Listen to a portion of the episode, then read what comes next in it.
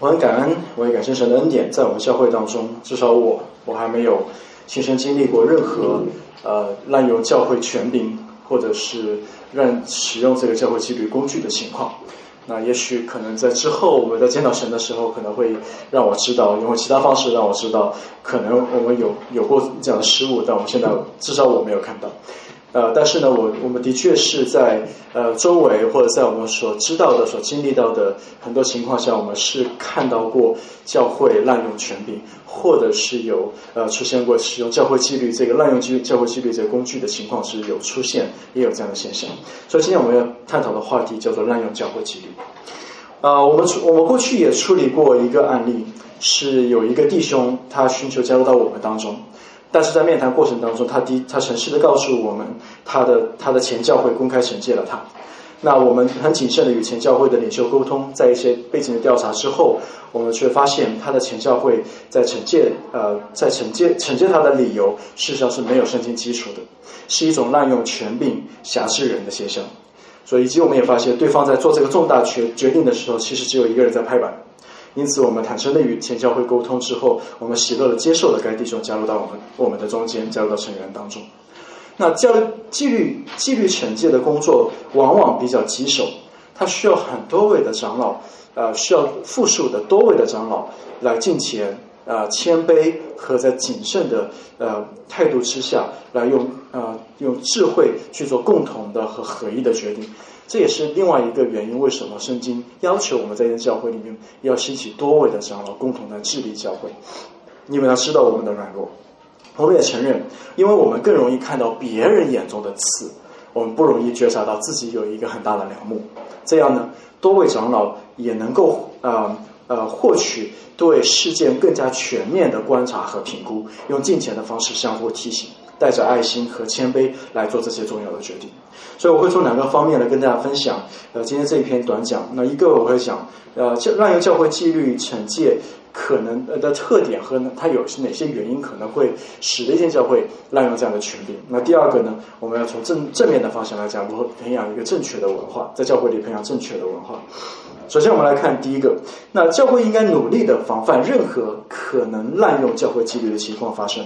那一旦这样的情况发生，我们应当迅速采取行动。但很不幸的是，我观察，我也体验到，呃，一些以家长视为教会、以家长制为呃教会治理方式的传统家庭教会，啊，我自己也经历过。那一方面呢，他们饱受在教会治理上的纪律涣散，啊，结构松散；那另外一方面呢，却又在执行教会纪律的时候呢，有时候过于严苛。那虽然他们呃可能并不把它称为教会纪律。那就我们是，我们是按照圣经的的呃，圣经的呃这个原则，我们称之为教会的纪律。但是我知道，在很多家庭教会，他们并不称之为教教会纪律，他们也不会把一个犯罪的人从名单当中挪出，但但他们会使用权柄随意的停止一个人领主餐来作为惩罚。所以这是一个在过去的呃教会当中常见的一种手段，来啊来啊面对一个在教会里面犯罪的人。那从这个角度而言。啊，其实我以前也被教会惩戒过，你原因只是因为我年轻的时候，我可能爱睡懒觉或者服侍都迟到了，那这些原因可能都会被教会动用，因为家长式的权柄来动用动用纪律。那近年来，我也听到过大多数不幸的教会纪律案例，都发生在非会众式的教会当中。啊，那里的呃，那里长老呢可以随意的将自己的意愿强加给会众。当然，这不是说会众式的教会就不会犯错，但是呢，在会众式的教会当中，长老的权定权柄一定是没有，一定不是没有边界的。所以我们常用一个比喻来形容，在长老带领之下的会众制教会，就是长老们才就好像汽车的油门，它的带领教会的前进的方向；但会众呢，它是刹车，它可以。终止以及让教会不去一个错误的方向，所以会众式的权柄它更像是刹车，而长老们的权柄它更像是一个带领者，是一个油门。那我们在我们教会，至少在每次开成员大会之前的前面几周，长老们在每周四的周四的例行会议上，都要反复的商议和确定成员大会的每个议程，而期间长老们总是会挠着头苦恼的问自己：我们该如何向会众解释这个呢？如果会众问这个问那个的时候，我们要如何来回答呢？我们已经真的全盘了解了真相吗？呃，所以你看，仅仅是这些事实本身，就足够影响呃教会的长老们去放慢做一件事情决定的速度。那有哪些情况可能会影响教会滥用权力呢？那一个情况是，当教会或者教会的领袖认为神学的理论和实践之间的张力很难处理的时候，他更容易出现滥用教会的纪律的情况。而这种张力其实本身在一个堕落的世界里面，它是它是无法避免的，它是常常是没有办法避免的，它是可能会发生的。那比如说。呃，比如说一个持守基要主义者的那种啊呃这种观点的，他往往会对待事物是一种非黑即白的，采用一种原则作为终极原则，而不让他接受多个竞争性原则的制制约。那这也是我刚才提到的，在我们过去的经验的传统教会当中，传统教育教会当中，呃，持守基要主义者可能会面对的一些极端的例子。我说的是极端例子，我不说所有都是这样子，我说是极端例子。就是过度用单一的原则参与到教成员们的生活细节里面太深，正如我们在成员课里面我们也强调过。为这是为什么？我们在我们教会里面，我们在你你加入教会，你来认识教会的时候，我们首先告诉你我们教会的信仰告白是什么。这样的，它框定了我们我们持守的是什么，我们相信的是什么，帮助我们知道如何在一间教会里生活。同样，我们也教导了我们呃一间一个教会的信仰告白，一个教会的一个一个呃我们的信仰告白，它不应该过多涉及太细的东西。这样的话，事实上可能在教会次要的问题上，用非黑即白的原则会过度的捆绑人的良心。所以，我们这是我们为什么用信仰告白来帮助我们成为我们教会的门，让所有进来的人知道我们教会相信什么。那另一种滥用教会纪律的原因，它很大原因是出于罪，那就是骄傲，或者说叫惧怕人。那教会的领袖或者是领袖的团队，可能会因为惧怕人，而不是因为惧怕神，因此太在乎外在的形象。那我说，这个外在形象指的是教会的形象，所以想要掌控一切。那无论是家庭，无论是国家，还是教会，最独裁的统治者往往最缺乏安全感和心怀恐惧。所以一般来说，在一些教会里面，如果他的领袖对成员厚此薄彼、党同伐异、脾气很大、喜欢孤立人、必须拥有决定权、不允许出错、强调外在的一致，无论大小问题都看成教育问题，几乎从不认错。很难将权力分给了他人，呃，而且一般喜欢掌控。那么这些的表现，他都可能在在显明，这间教会的领袖可能是在惧怕人，或者是因为骄傲的原因。那这样的这样的表现，我们都可能要，我建议的大家都要慎重的考虑，要加入这样的一个群体当中。所以这我们谈到了，我们可能会滥用教会权柄、滥用教会纪律的一些方面。那接下来我们要谈的是，我们要培养正确的文化。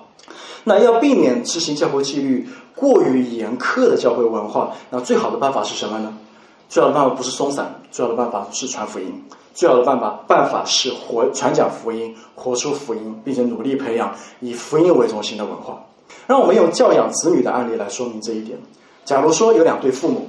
一对父母他维持着良好的外在形象，从不认为自己有必要请求另外一半或者孩子们的原谅。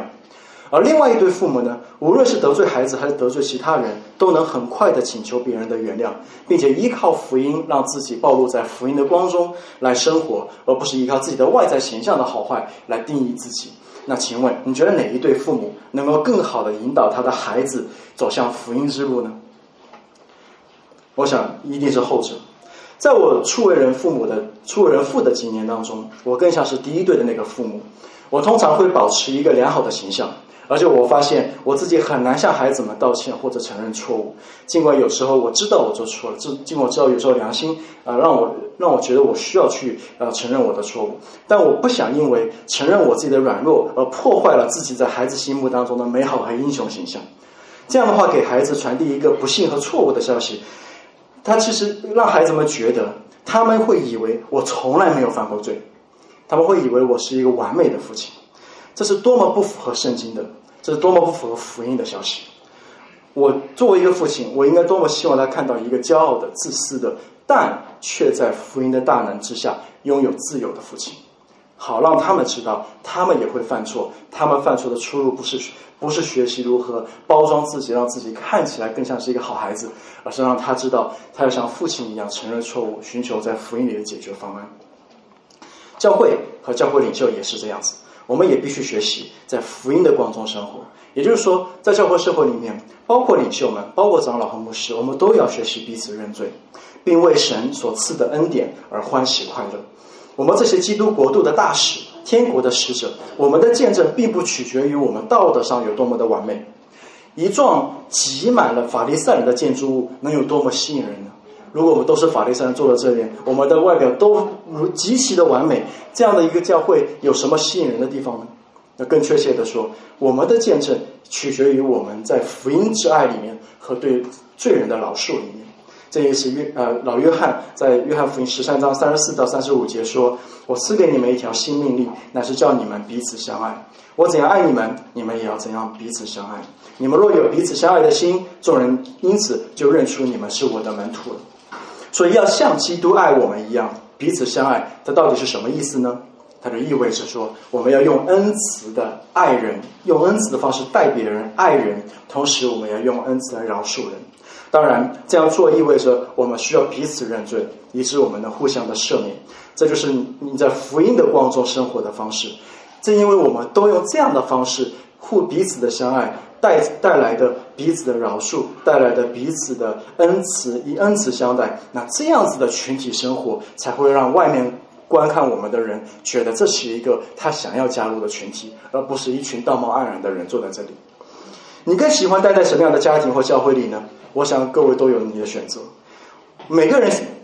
呃，我们可能，呃呃，我们我们是希望每个人都是一个很完美的人吗？还是人们都承认自己有罪，并且因信基督的义而生活？那如果是后者的话，你就应该主动的承认自己的罪，你也应该成为一个愿意悔改和愿意承认自己软弱的人。应该先承认自己的罪，然后去纠正别人。如果你选择的是后者，那你是不是你你才能你才是那个更有可能滥用权柄的人？如果你选择后者，那就意味着其实在你里面有一种想要滥用权柄隐隐发动的那种的心态在里面。所以，知道认罪悔改是纠正的必要条件，也知道了不接受纠正的人可能也不知道当如何悔改。所以我们需要帮助我们，让我们用这样的福音之光的方式培养我们这间教会的文化，好让我们教会可以正当的使用伸手给我们的权柄，正当的使用伸手给我们的什么钥匙，去合理的啊做教会的纪律，去为了帮助人爱人，让教会得到成长。让我们一起来祷告，说谢谢你，我们求你用你的福音来培养我们，求你用你的福音来喂养我们。我们求你从天国而来的爱包裹我们，拥抱我们，挤兑出我们里面可能有的私心，可能有的呃我们的我们的冷漠也好，或者是我们只顾自己的罪也好，都求你用你的福音来挤兑我们，让我们的生命能够被福音给浸泡，我们可以活出福音的文化，让这些教会能够有这样的福音的柔美，吸引很多的人来到我们中间，是因为他们看到我们的生命被改变，而不是因为看到我们装的很好。所以求你帮助我们，我们这样祷告是奉耶稣的名祈求，阿门。